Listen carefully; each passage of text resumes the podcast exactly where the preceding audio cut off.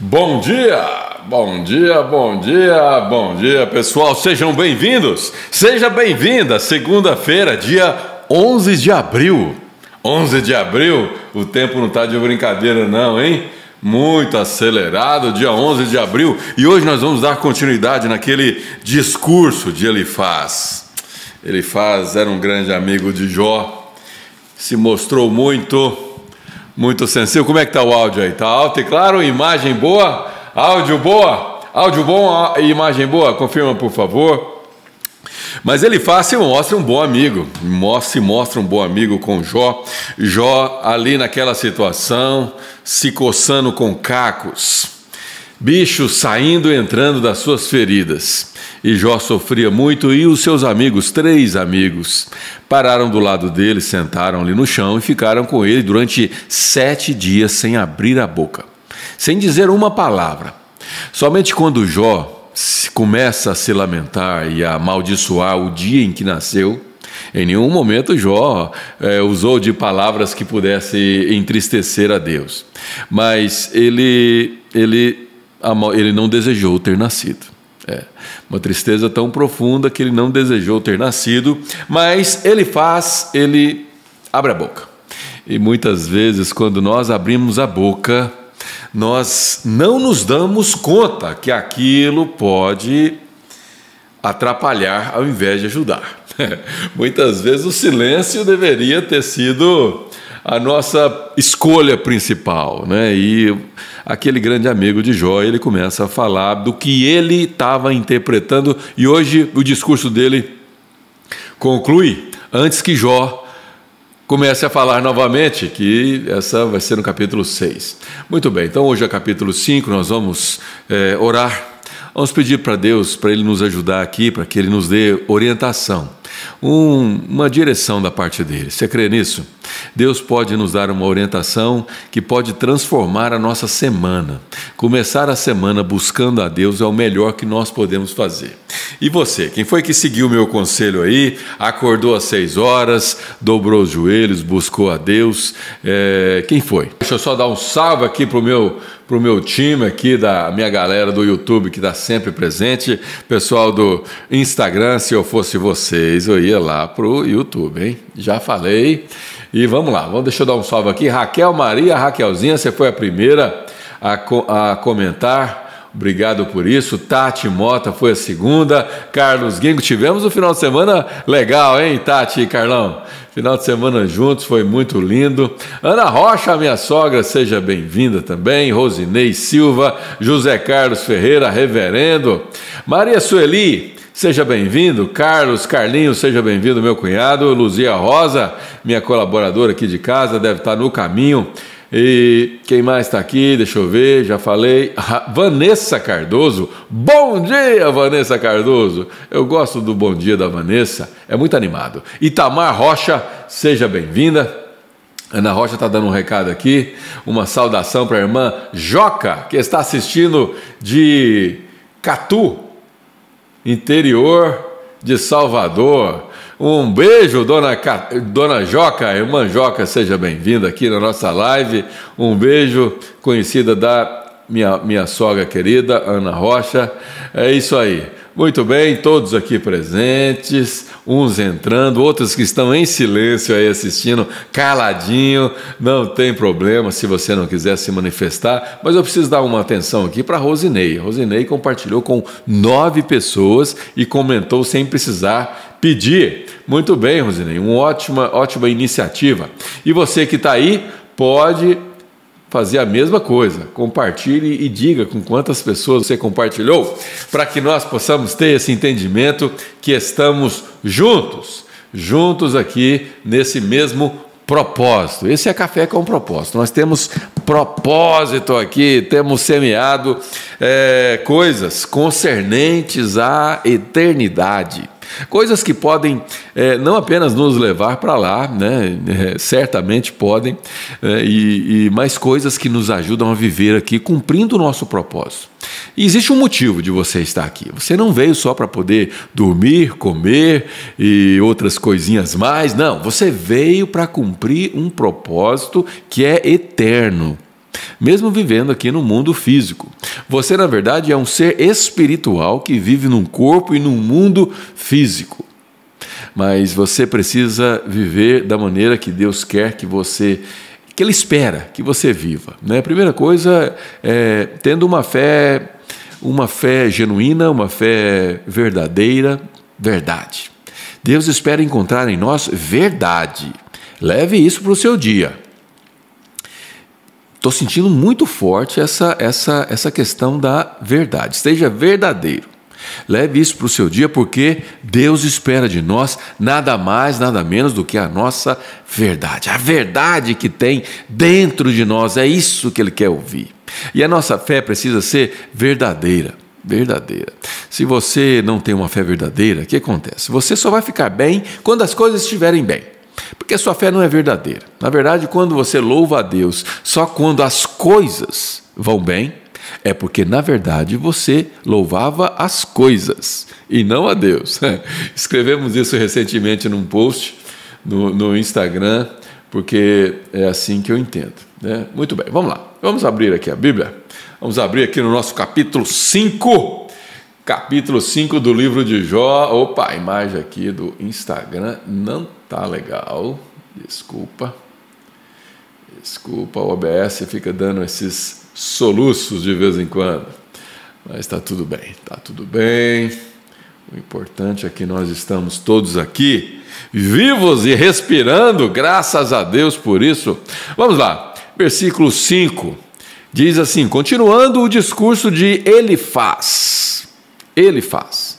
O nome interessante, né? Ele faz.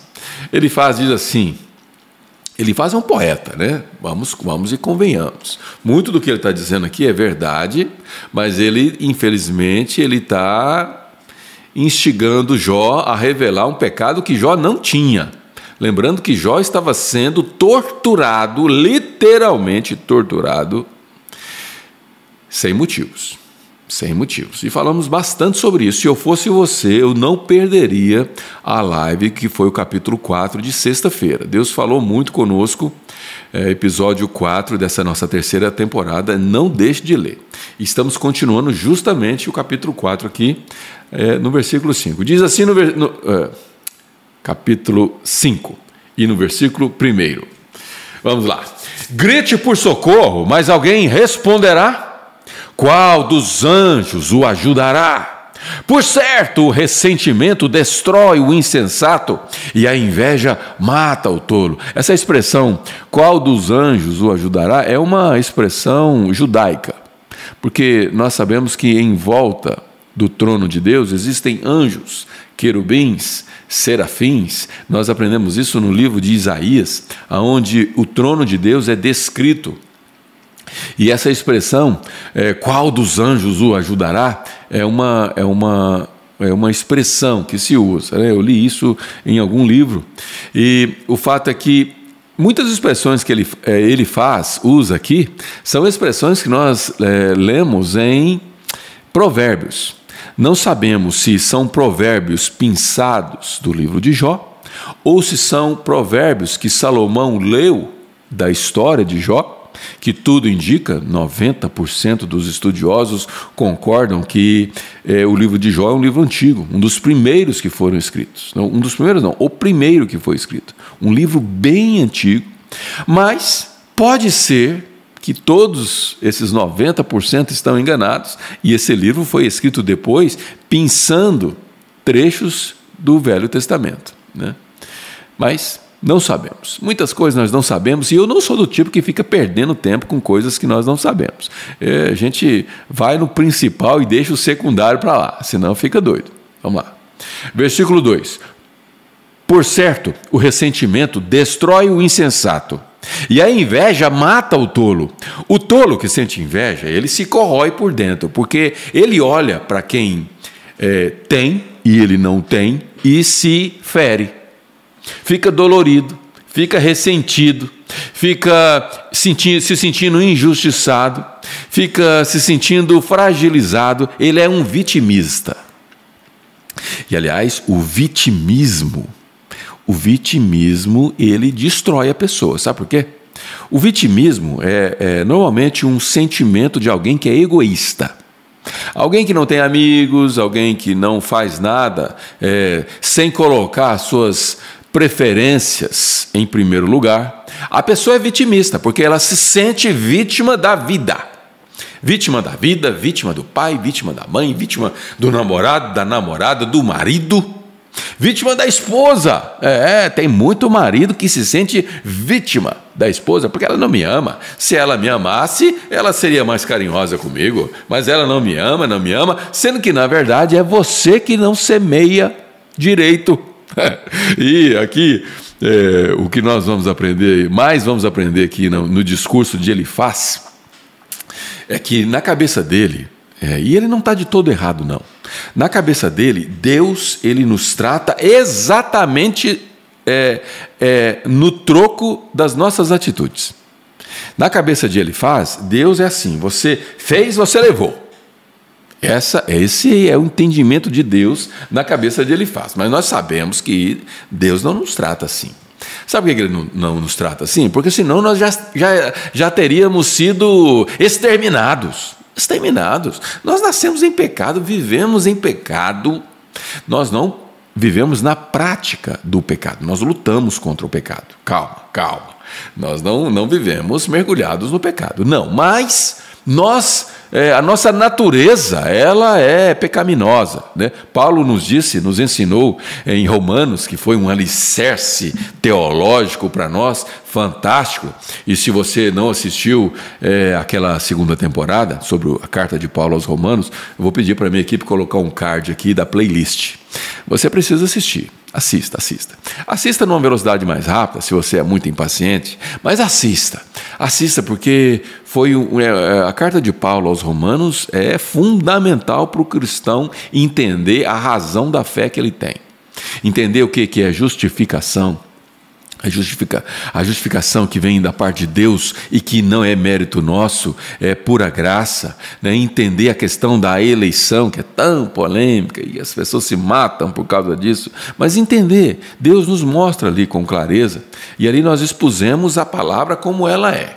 Não me ative à denominação, não me prendi. Nós somos na raiz da palavra e aprendemos bastante. Se fosse você, eu, eu não deixaria de assistir. Tem pessoas aqui que estão comigo que não perdeu um capítulo, né? Tenho certeza disso. Tem alguns aqui que eu conheço bem. Muito bem, por, cer por certo, o ressentimento destrói o insensato, e a inveja mata o tolo, mata o, o vitimismo, né? A, o vitimista. A inveja, ela mata aqueles que não têm bom senso. Sabe quem é que não tem bom senso? Aquele que não pensa. Basta você pensar. Comece a ponderar as coisas. Comece a colocar você fora do centro. Ó, quer deixar de ser tolo? você tem cometido alguns erros, né? Tem colhido alguns frutos ruins, cometido alguns erros, repete os erros, os mesmos que você sabe que você não podia. Sabe o que nós temos que fazer? Eu também sou assim como você. Nós somos no mesmo, farinha do mesmo saco tentando ser melhor. E o objetivo aqui dessas lives, desse meu devocional, é nos ajudar a viver melhor. Ajudar você, ajudar a mim. Nós precisamos viver melhor todos os dias, tentar ser melhor. E uma coisa que nós precisamos aprender a fazer é o seguinte: é pensar. Peraí, para lá.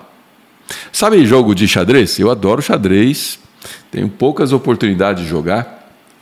Mas o xadrez é o seguinte: você não joga porque você é, viu uma jogada ali imediata. Você joga pensando em várias jogadas para frente. Você joga plane... tentando imaginar o que que o oponente vai fazer. E aí você tenta mitigar aos, ao máximo os riscos os riscos, e aí você já planeja a segunda, terceira, quarta, esses são os melhores jogadores, e consegue planejar. E a nossa vida, nós precisamos fazer a mesma coisa. Quando nós vamos agir, temos que imaginar o que, que pode acontecer.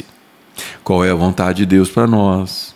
Qual é o nosso propósito? Se nós estivermos no centro, é sinal que a, a, nossa atitude pode não ser correta, ou pelo menos de acordo com a vontade de Deus.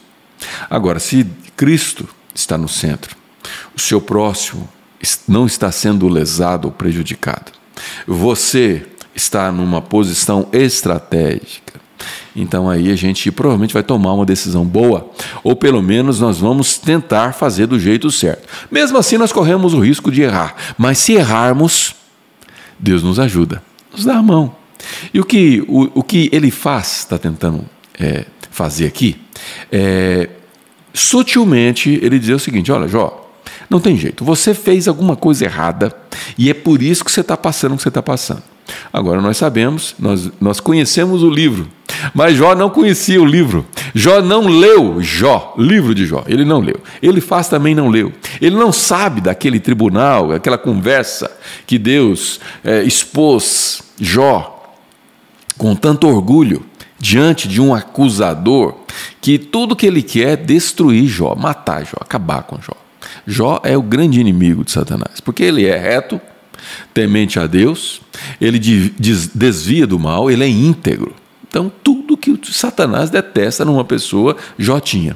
Mas o próprio Deus, orgulhoso por quem Jó é, olhando para Jó, o descreve para Satanás, e Satanás, achando que estava instigando Deus, na verdade era Deus que estava instigando Satanás. Porque Deus tinha planos para Jó. Ele tinha planos para Jó e para nós também, através de Jó. Né? Já parou para pensar nisso? Essa, essa vida de sofrimento, esse, esse momento da fase da vida de Jó, ele nos ensina hoje e quantos já não foram admoestados e ensinados? Um exemplo de é, resiliência, um exemplo de um homem que não se curva na sua fé diante de Jó. É, tá na, tá na, tá lá dentro. O, e, e fui interrompido aqui, perdi o fio da meada. Vamos retomar aqui no versículo 2. Já li três vezes o versículo 2, vamos para o versículo 3.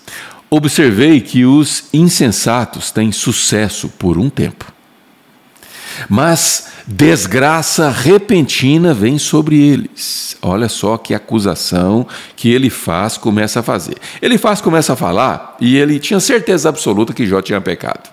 Ele tinha certeza absoluta que Jó tinha pisado na bola, ele tinha certeza, convicção absoluta que tinha alguma coisa acontecendo, porque Deus não permitiria aquilo acontecer sem mais nem menos, e de fato isso não é do perfil de Deus, porém, sabe o que você precisa aprender sobre Deus e o que nós aprendemos aqui nessa, nesse livro sobre Deus?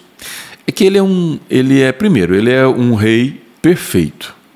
Muitos monarcas existem até nos dias de hoje. E se nós lemos a, a, a história e nós lemos a biografia de qualquer grande rei, existi, existiram grandes reis, reis que foram honestos, que foram corretos, mas se você lê qualquer biografia de um bom rei, né, até mesmo no povo de Israel, né, o rei Davi, rei Salomão, né, quantos reis deixaram seu nome na história? Mas se você ler a biografia deles, você vai perceber que eles são longe de ser alguém perfeito. Mas o nosso Deus, ele é um rei, ele é um monarca, um rei perfeito. Um rei perfeito. Nosso Deus não deixa nada a dever para nenhum, é, nenhum líder que já existiu na terra. Então, a primeira coisa que você tem que aprender é que Deus é um líder perfeito. Segunda coisa é que ele não faz nada, absolutamente nada, sem que haja um propósito. Aliás, eu estou escrevendo um, um, um texto para nós publicarmos que fala sobre, sobre isso. Tudo no mundo tem um propósito. Tudo. Tudo no mundo que existe, que foi criado por Deus, tem um propósito. Se você olhar para os astros, se você olhar para as estrelas, se você olhar para o, para o mundo que nós vivemos, o planeta Terra, cada pedra, cada situação, tudo foi criado com um propósito. E você também foi criado com um propósito. O que você precisa saber é que é, o seu propósito ele precisa ser descoberto, revelado. E você precisa ter um entendimento que esse propósito ele precisa ser cumprido. Precisa ser cumprido porque ele faz parte de um plano maior. E aqui, Deus, na atitude dele, de um rei perfeito, que tinha propósito em tudo, ele também, é, não é que ele tinha amor, ele é o amor. Não é que ele tinha justiça, ele é a justiça. Nosso Deus, ele é absolutamente justo, perfeito e amoroso. E embora a, a tristeza de, Dó, de, Jó fosse terrível, imagine uma mãe, um, um, um, pai, perder dez filhos. Né? A esposa dele também perdeu como mãe e sof, certamente sofreu muito, mas a história aqui é sobre Jó. Dez filhos. Perdeu tudo que tinha. Seu empreendimento foi por água abaixo, sem justificativa. E o grito de Jó, lá no capítulo 2, ou não, melhor, 3, o grito de Jó não foi para reclamar. Não. O grito de Jó foi para amaldiçoar a sua existência. Jó não viu sentido naquele sofrimento e o que ele queria era não ter nascido. Ou pelo menos que tivesse sido morto quando era inocente, né? É, na, na, infância. Né? Ele, inocente ele era porque não cometeu pecados que justificassem essa, essa esses acontecimentos, mas nós sabemos que Jó tinha os seus, seus pecados como qualquer ser humano. É. Vamos lá, versículo 4. Seus filhos perdem toda e qualquer segurança, são oprimidos no tribunal e não há quem os defenda. Os famintos devoram sua colheita, mesmo quando protegida por espinhos. E aqui Jó, é, ele faz, começa a, começa a usar algumas referências é, é, que, que nós podemos pensar em alguns capítulos da Bíblia. Né? Vamos ver aqui. Ó. E os sedentos anseiam por sua riqueza, embora o mal não suja do solo, nem as dificuldades brotam da terra. O ser humano nasce para enfrentar aflições, tão certo como as faíscas do fogo voam para o alto. Se eu fosse você, buscaria Deus. Aqui é, ele faz tentando se colocar no lugar é, de Jó. E nós temos essa mania, né? Nós queremos sempre nos colocar no lugar das pessoas, sendo que, na verdade, cada um com seu cada um tem as suas dificuldades, cada um tenta fazer o seu melhor e tenta passar por. Só colocar aqui essa imagem, não está legal aqui. Pronto. Dá uma atençãozinha aqui para o meu pessoal do Instagram já já. Fiquem firmes aí, firmes aí. Vamos lá, vamos lá, vamos lá. Nós estamos sempre tentando colocar, nos colocar no lugar da, das pessoas, mas será que a gente consegue? Ao consolar uma mãe que perde o seu filho, será que você consegue se colocar no lugar dela? Será que você é mãe também e você consegue imaginar a perda, a tristeza que isso significa? Não, muitas vezes nós não conseguimos, mas nós queremos nos colocar no lugar das pessoas. Às vezes você até passou por uma situação parecida, né? Uma senhora passando por um divórcio e você já passou por um também, mas você não sabe o que ela viveu. Você não sabe das dores que ela viveu. Você não sabe dos erros que ela cometeu, você não consegue julgar estando no lugar dela. Ou melhor, não estando literalmente no lugar dela. Mas aqui ele faz, ele faz o que nós sempre fazemos. Se eu fosse você, eu buscaria a Deus. E lhe apresentaria a minha causa. Apresentaria a minha causa. Ou seja, apresentaria o seguinte: olha, senhor. E, e o conselho dele não está ruim, né? Não está não, não tá errado. O problema é que ele não sabia, ele estava julgando sem saber. Ele, ele sugere fazer o seguinte: você pecou, você errou, coloque a sua causa diante de Deus. É um bom conselho. Não é um conselho ruim. O único problema dele aqui é que ele está julgando a Jó sem saber da verdade. Né? Ele faz grandes coisas, referindo-se a Deus, maravilhosas demais para entender, e realiza milagres incontáveis. É, isso é verdade. Esse Deus é exatamente assim: dá chuva à terra e água aos campos, exalta os humildes e protege os que sofrem. É ele está descrevendo Deus como ele é. Agora, quando nós descrevemos Deus como Ele é, não significa que nós o conhecemos exatamente como Ele é. Jó, no capítulo 42, no finalzinho da história, ele diz o seguinte: Bem, eu conhecia Deus só de ouvir falar, mas agora os meus olhos o veem. Conhecer a Deus de verdade exige de nós muito treinamento muita vivência nas dificuldades. As dificuldades que você vive, ela precisa ter um, você precisa ver nelas um aspecto pedagógico. Você precisa ver nelas um sentido para que para que aquilo exista, porque tudo A Bíblia, nós aprendemos em Romanos capítulo 8, versículo 28, que todas as coisas cooperam para o bem daqueles que amam a Deus, e não só isso, normalmente a gente para por aí, mas daqueles que são chamados segundo o seu propósito. Você crê em Deus de verdade? Será que você pode afirmar que o seu nome está escrito no livro da vida? Será que você pode afirmar com convicção que o seu nome está lá? Porque assim, uma vez que você é, você declara Jesus como seu Salvador, e você precisa fazer isso verbalmente, audivelmente, Deus precisa ver verdade em você, e se de fato há verdade, e você professa ou confessa Jesus como seu Salvador, o que, que é isso? É você dizer: Olha, eu creio você pode orar com as suas palavras. Não use, não nem tente usar é, é, jargões de oração que você ouviu falar. Se você está, nunca fez essa oração, você precisa fazer essa oração da maneira mais simples que você conseguir. Senhor, eu creio que Jesus é teu filho, que ele veio ao mundo e morreu para me salvar. E eu aceito essa salvação. Escreve o meu nome no livro da vida. Se você fez esse nome, essa oração verdadeira e teve verdade nas suas palavras, né, obviamente, sendo redundante, é, você tem o seu nome escrito no livro da vida e de lá ele não se apaga. Não existe essa de Deus, ah, não, não, peraí, vou apagar aqui porque você errou, você pecou, deixa eu apagar aqui, eu tinha escrito seu nome, mas eu vou apagar aqui. Não, não existe isso. Deus não é menino. Escreveu seu nome no livro da vida, você está justificado. O sangue de Jesus te justifica, te purifica.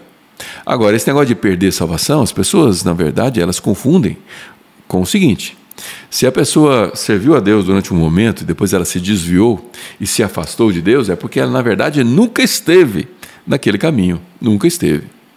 É, não é porque ela perdeu a salvação, não é porque ela se desviou, não, na verdade, ela nunca esteve. A verdade que há em nós, muitas vezes, nem nós mesmos admitimos. Existem pessoas que se acham salvas e não são. Não são. Vivem uma vida cujos frutos não revelam. As obras não são obras de salvação, embora as obras não salvam ninguém, sabemos disso. As reações e, e, o comportamento não revelam uma pessoa que teve uma regeneração, teve uma nova vida. Não. E nós sabemos que essa transformação ela não acontece do dia para a noite. Não é porque você faz uma oração como essa, o seu nome é escrito no livro da vida instantaneamente. Mas a sua vida, ela passa por um processo. A santificação é um processo que só, só termina na sua morte. E mesmo assim, muitos morrem com ela incompleta. Mas isso não te priva do, do, do, do privilégio de ser salvo. Óbvio que não. Bem, Entrei em, em soterologia aqui agora, é, desnecessariamente talvez, ou não, não é desnecessariamente, com certeza tem um propósito. Vamos lá. Exalta os humildes e protegem os que sofrem. Frustra, frustra os planos dos maliciosos para que as obras de suas mãos fracassem. Deus faz isso. O discurso de ele faz, ele não está ruim. O único problema do discurso dele é insinuar que Jó cometeu um grande pecado e existe uma causa daquilo estar acontecendo. Nós sabemos que a, a, nossa vida ela está, ela é regida por, por uma lei conhecida como lei da semeadura. Tudo que você planta você colhe. Por exemplo, se você é, é, tem uma atitude deliberadamente responsável, aquilo tem consequências. Né? Você pega seu carro na contramão, você pode se envolver num acidente. Se você faz alguma coisa, se você é, contrai muitas dívidas, aquilo vai ter uma consequência, não tem jeito. Não foi Deus que te castigou, não foi o, é, é, Deus que, que pesou a mão sobre você. Muito das coisas que você faz são consequências naturais do livre-arbítrio que você tem. Agora, Deus, ele tem ações, ele permite que coisas acontecem com um objetivo, porque, como eu disse, tudo que Deus faz tem um objetivo e tem um propósito. Né? Mas vamos lá. Vamos lá, deixa eu ver aqui como é que está a nossa audiência aqui no YouTube. Vamos lá, temos poucos likes, poucos likes, e eu encorajo você a clicar no like aí, por favor. Se você não é inscrito no canal e está assistindo aí de repente na gravação, você pode, você pode é, colocar é, se inscrever no canal. Se inscreva, liga o sininho. Se você já está inscrito, veja se o sininho está ligado, né? E vamos lá, vamos lá. Tem muitos comentários aqui já que eu não comentei ainda, mas nós vamos falar sobre eles depois, já já. Já já vamos prosseguir aqui. Versículo 13, que hoje esse capítulo é um pouquinho maior. Nós vamos terminar hoje, se Deus quiser. Estamos conseguindo fazer um capítulo por dia e eu estou muito feliz com isso. Aliás, na sexta-feira terminamos até um pouco antes. Né? É, vamos lá, hoje não vai dar para terminar um pouco antes, mas vamos acelerar. Apanha os sábios em sua própria astúcia. Astúcia, o que é astúcia? É o sábio achar que ele é astuto suficiente para poder fazer e realizar, e o sábio que de verdade é, é, é sábio, ele sabe que ele não sabe tudo. Ele não sabe tudo. O sábio, o verdadeiro sábio é aquele que sabe que não sabe tudo. O camarada que acha que sabe de tudo, que é o dono da verdade, ele é um insensato, na verdade. E frustra o, as intrigas dos ardilosos. Sabe quem são os ardilosos? São aqueles que é, fomentam fofoca. Eles adoram ouvir fofoca, porque aí ele fomenta, coloca aquilo no fogo, né, e aí ele distribui aquilo quentinho. É, quentinho. Os ardilosos, eles usam de palavras, eles deixam escapar. Oh, não, é porque o fulano comentou, mas está tudo bem discretamente, são ardilosos. Eles fazem com que as conversas que não deveriam estar sendo estar circulando, circulem. Os ardilosos, eles têm planos e não são planos de paz, não, sem, não são planos de pacificação, não. São planos cujos ardis são maliciosos. É. Versículo 14: Ficam na escuridão em pleno dia e tateiam ao meio-dia como se fosse noite. Ou seja, ficam nas trevas. Ele salva os pobres das ofensas dos fortes e os livra das garras dos poderosos. Isso é Deus. Né? Ele salva os pobres das ofensas dos fortes e os livra das garras dos poderosos. Por fim, os desamparados têm esperança e a boca dos perversos é fechada. Eu não diria que ele faz está sendo perverso aqui, mas ele está sendo insensato. Insensato em julgar, usando de palavras tão lindas a respeito de Deus, e ele fala algumas aqui que são registradas em outros livros. Mas o problema é julgar um homem justo, íntegro e temente a Deus por simplesmente não conhecer Deus de verdade ou sequer ter a verdade a respeito de Jó antes de julgá-lo. Versículo 17. Mas como são felizes os que Deus corrige. Não despreze, portanto, a disciplina do Todo-Poderoso. Não despreze a disciplina do Todo-Poderoso. É, aqui é, no livro de Provérbios tem um versículo que diz assim: Deus corrige os filhos porque os ama muito. Na versão A Mensagem diz exatamente assim. Em outras versões podem, pode dizer um pouco diferente, mas o teor é o mesmo. Deus, ele corrige os filhos porque os ama. Nós, como pais, você tem muitos aqui que eu tenho certeza que são pais, são mães, sabe que os nossos filhos precisam ser corrigidos. Por que, que a gente faz isso? Nós fazemos isso porque nós é, queremos o mal deles? Não. Nós fazemos isso porque nós sabemos que eles precisam é, aprender a enfrentar a vida de uma maneira diferente do que eles imaginam. Né? A vida ela precisa ser enfrentada com um senso de justiça, um senso de entendimento. Por exemplo, se o seu filho faz uma atitude egoísta com um coleguinha, você precisa discipliná-lo.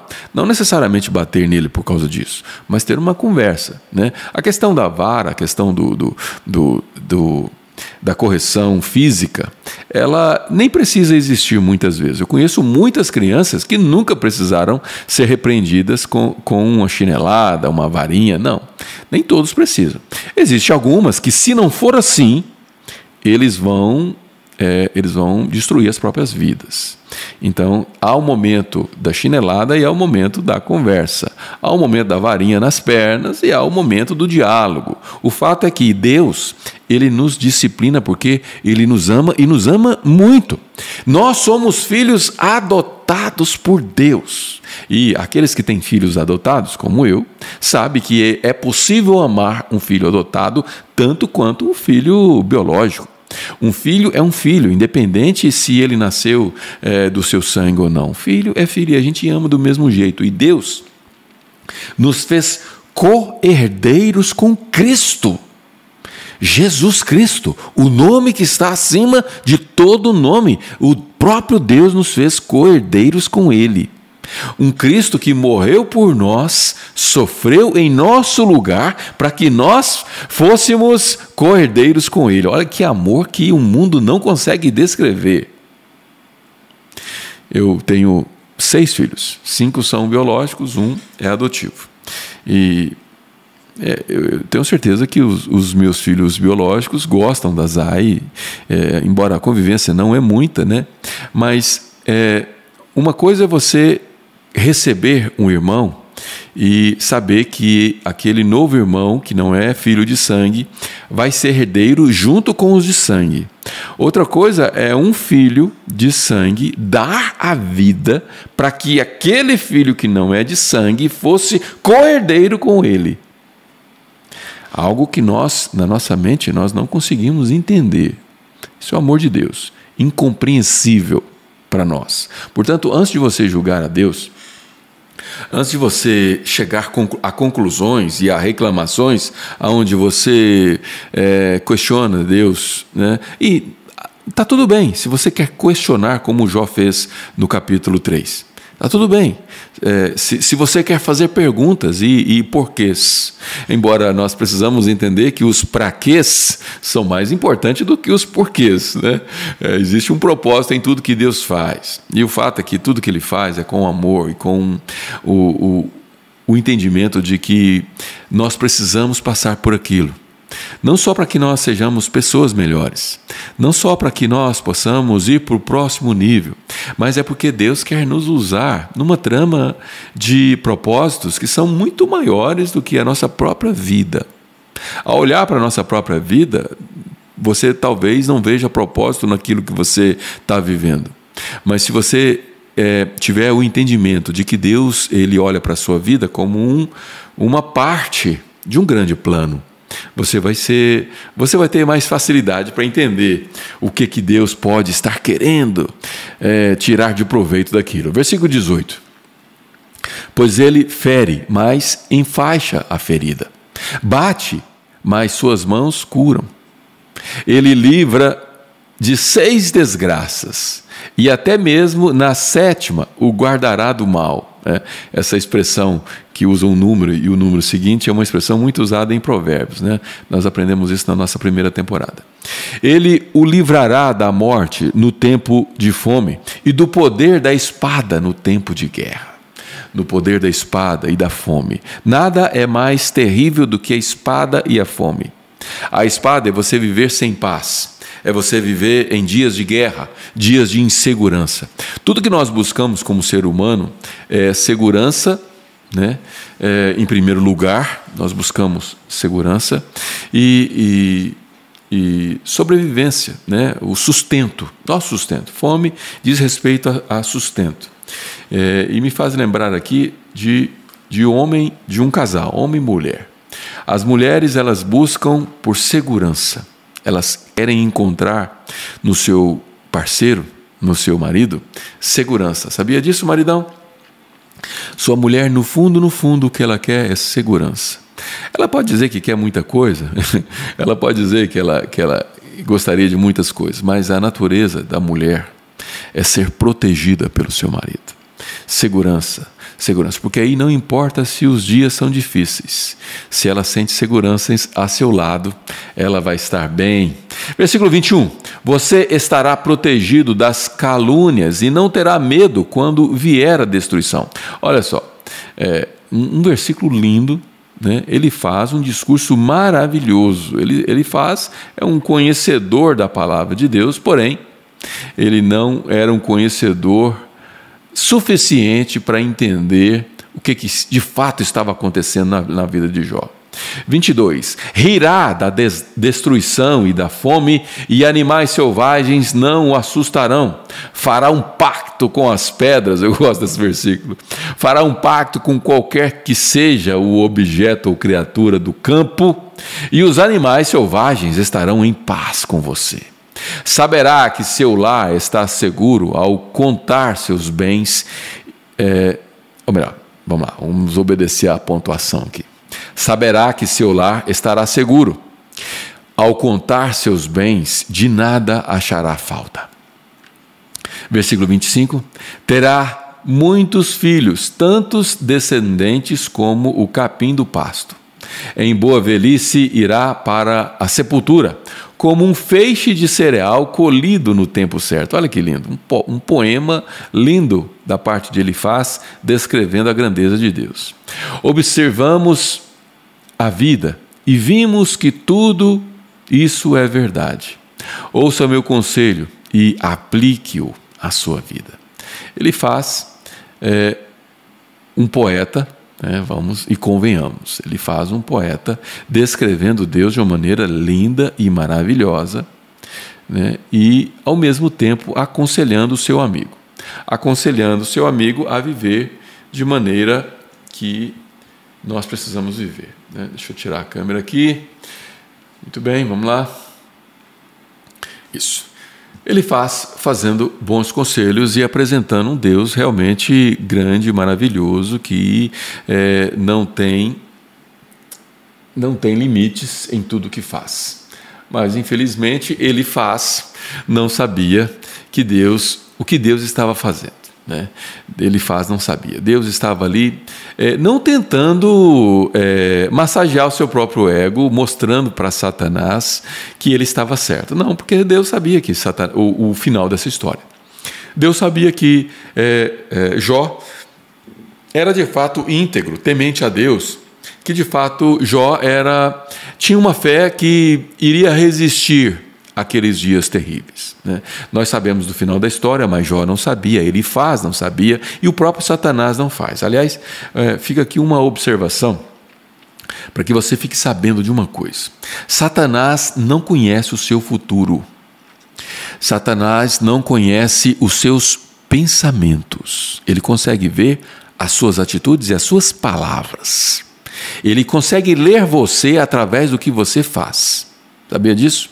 Satanás e os seus demônios não têm poderes para poder ler seus pensamentos, para poder saber o que, que você vai fazer, o que, que te aguarda no amanhã, quais são os planos de Deus para você, quais são os propósitos de Deus para você. Satanás não sabe. Ele não sabe, ele, ele não tem essa capacidade. Agora, você é que muitas vezes com a sua boca grande, me faz lembrar daquele livro é, de, Joyce Meyer, né? Eu e Minha Boca Grande. Todos deveriam ler esse livro. É um livro que nos ensina bastante, porque nós muitas vezes somos pegos por Satanás pela nossa própria boca.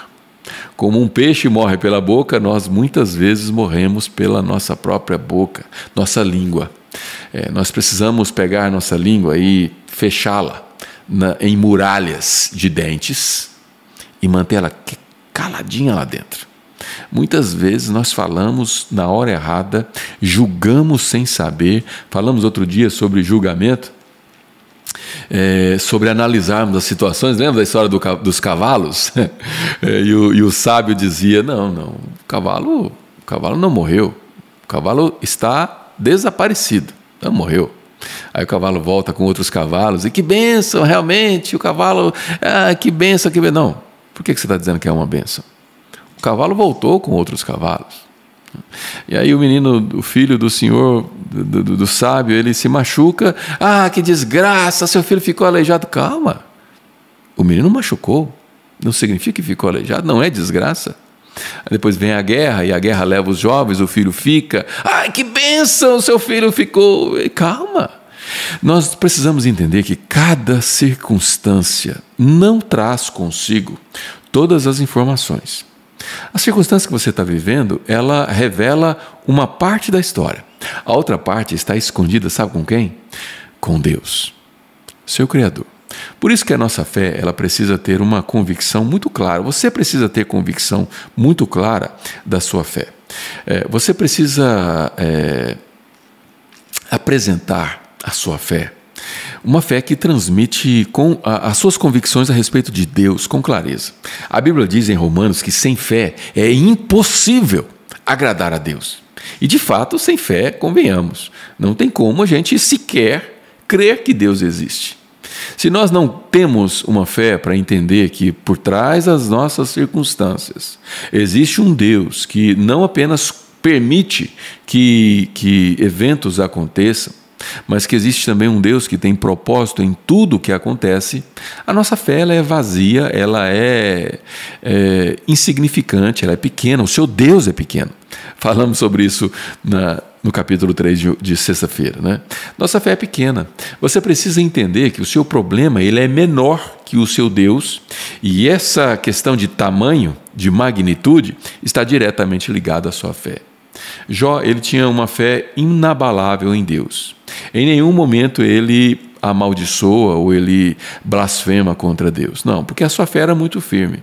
Ele amaldiçoou o dia que nasceu. Ele chegou a esse ponto, porque o seu sofrimento era muito grande. Descrever o, o, o, o sofrimento de Jó, é, é, é, a gente até consegue tentar, mas é muito difícil você imaginar o sofrimento de um homem que passou por o que ele passou. Mas o fato é que ele, ele nos ensina que a nossa fé não pode ser, ser abalada pelas circunstâncias. Não. Deus deu, Deus tomou, bendito seja o nome do Senhor. Essa é a frase que ele usa diante dos acontecimentos que sobrevieram é, sobre ele. Né? Jó é, é um exemplo para nós. Deixa eu dar aqui uma atenção aqui, deixa eu ver como é que tá os likes. Você já clicou no like? Deixa eu ver se nós já atingimos aqui pelo menos uns 40 likes. Deixa eu ver. Não, não, não atingimos 40 likes. Aliás, ao vivo a gente não tem atingido esse número. Precisamos atingir. Você precisa compartilhar e nos ajudar a divulgar esse trabalho. Um beijo aqui para Janaína Santos. Bom dia, Ana Rocha. É, Ana Rocha incentivando o pessoal a deixar o joinha, clicar no like, é isso aí, dona Ana. Cristiane Taveira, bom dia. Marilene Pessoa, seja bem-vinda. Marinês Moraes, deve estar indo para o caminho do trabalho. Ana Ladeia, seja bem-vinda, Ana Ladeia. Faz tempo que você não aparece por aqui, hein, Aninha? É, Maria Luísa, bom dia, seja bem-vinda. E Daiane Rocha, seja bem-vinda. Barra da Estiva, olha só, em Daiane, provavelmente alguém que eu possa ter conhecido nessas minhas idas aí. Muito bem. Gleice Ferreira, amor da minha vida. Ana Rocha, Gilza Nunes eh, Silva, seja bem-vinda. Ah, Gilza é a, é a Zizi de seja bem-vinda. É isso aí. Clésia Pérez, Cristina Leandro, Giovana Feltrin, sempre conosco. E ah, quem mais? Quem mais? Luciana Carneiro Moura, seja bem-vinda. Marco Sá, seja bem-vindo, meu amigo. Seja bem-vindo. Muito bem. Muito bem. Se tem mais alguém aí que não disse um hello, diga hello. Cristina Leandro, igual a Jó, difícil. tá difícil as coisas aí, Cristina? É, existem pessoas passando por dificuldades tremendas. A Ana disse pra, em defesa própria que sempre assiste, só que depois, por causa do horário, do trabalho. É, tem razão, Ana. Tem razão, tem razão. Eu sei que você é parceira. Muito bem, vamos ver aqui. Deixa eu ver aqui o pessoal do Facebook. Deixa eu dar atenção aqui. Dorca Gonçalves, sempre, bem, sempre presente, bem-vinda. Minha prima, Landa Rocha, tia Landa, seja bem-vinda. E aqui no Instagram, temos aqui a doutora Patrícia, temos a Gislene Bezerra, temos a Marte Braga, Ivone, Fabiane, Darlene, Léo Araújo, Estética, Lilian Zacarias, Francisco Nobre, Amaral Rodrigues, Nelceli, Simone, muito bem, Luiz Escouto, Antônio Gomes, uma galera aqui no Instagram, sejam todos bem-vindos, todas bem-vindas. E chegamos ao final de mais, uma, de mais um capítulo aqui do livro de Jó. Um capítulo é, bem poético, né? um capítulo onde nós conseguimos tirar bastante proveito aqui da, dos, dos, das palavras ele faz. Né? No próximo, amanhã, nós vamos é, ouvir o segundo discurso de Jó. O que, que Jó tem a dizer diante das é, sutis né, vamos chamar de sutis, as acusações de Elifaz. Elifaz usou um, um, um vocabulário muito poético, muito lindo para descrever Deus, mas ele sutilmente ele, ele diz que Jó tinha alguma coisa que ele precisava colocar diante de Deus e corrigir. Né? E as palavras dele não estão tá de todo ruim, só que ele, ele não sabia. Ele não sabia que Jó era de fato inocente. E ele estava sofrendo por ser inocente. Isso que muitas vezes nos intriga. Né? Deus usou um homem justo, reto, íntegro, e é por causa dessa integridade é que Deus permitiu Jó passar por isso. Mas, como eu disse no começo, repeti algumas vezes, Deus tem seus propósitos. É, Deus tem seus propósitos, Deus tem as suas tramas, os seus planos, e nós somos apenas aqueles que precisamos cumprir a nossa parte cumprir a nossa pequena parte de um grande plano. Um grande plano da parte de Deus. Ah, preciso lembrar, preciso lembrar vocês é, que nosso, os nossos grupos de WhatsApp, é, temos três grupos de WhatsApp. É, eles, eles estão sendo abertos todas as manhãs. Se não estão abertos ainda, é porque o meu time ainda não. não, é, não já mudou. Já mudou meu time está atento. Luizão já mudou, já está aberto os grupos de WhatsApp para nesse momento você entrar lá e colocar pedidos de oração. Eu estou me organizando para tentar fazer uma oração todos os dias no grupo, um áudio de uma oração, mas o objetivo do grupo nem é a minha oração. Minha oração não é mais poderosa que a sua. É, mas é, o objetivo é fazer com que o nosso grupo inteiro esteja orando. Né? Então, quando eu fizer uma oração em áudio, eu vou compartilhar o áudio entre os três grupos e, é, é, é, esses pedidos vão estar sendo é, alvos do nosso poder de concordância. Né? Então, imagine você que faz parte de um dos grupos, você coloca ali o seu pedido e aí você, você tem pessoas ali, né? Dezenas, centenas de pessoas orando por você. E, essas, e esse mesmo pedido, através da minha oração, vai para outros grupos e ali tem também centenas de pessoas orando por você.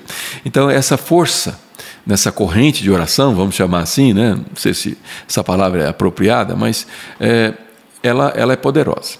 Ela é poderosa. Então coloque nos grupos. E se você não está no grupo de WhatsApp, o link está aparecendo aí em algum lugar. Deixa eu ver aqui, deixa eu colocar aqui para você. Deixa eu colocar aqui. Reinaldo.live, está aparecendo aí no cantinho do YouTube. E pessoal do Instagram, o link é reinaldo.live. Deixa eu colocar aqui, deixa eu escrever aqui, ó. Reinaldo.live. Lá você tem um link não só para o Instagram, para o WhatsApp. Estou trocando as palavras hoje, hein? Vai corrigindo aí. Faça o papel do corretor. Reinaldo.live. Coloquei aqui na conta da Zayane. A Zayane, minha filhinha, está colocando aí para você. Reinaldo.live.